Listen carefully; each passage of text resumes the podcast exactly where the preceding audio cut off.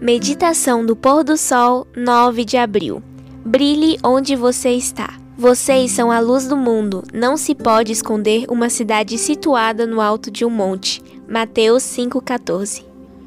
Zadid Pérez é uma mulher que, apesar da idade, é muito ativa e enérgica. Ela ama pregar o Evangelho e dar estudos bíblicos. Por meio do método de Cristo, já conquistou muitas pessoas para o reino de Deus. Em 2019, devido a um problema cardíaco, Zadit foi transferida de sua cidade natal, Tarapoto, na selva peruana, para um hospital em Lima. A fim de se preparar para a cirurgia, ela precisou ficar internada por alguns meses enquanto regulava as funções do corpo. Durante esse período, ela não conseguiu ficar de braços cruzados e começou a dar estudos bíblicos no hospital. A irmã Zadit testemunhou de Jesus para colegas de quarto, outros pacientes e até mesmo para os profissionais de saúde.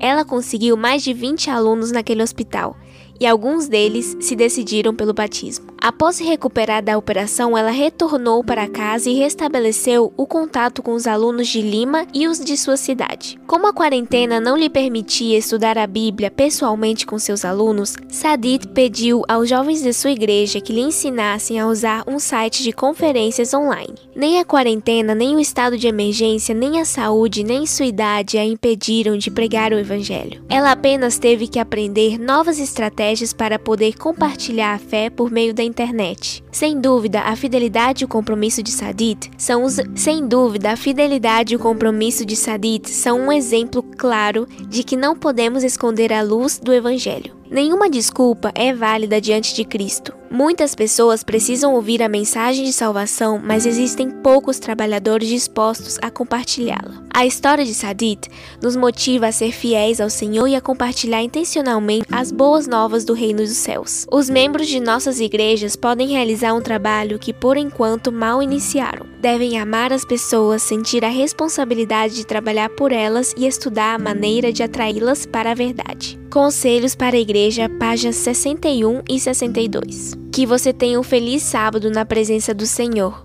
Que Deus te abençoe.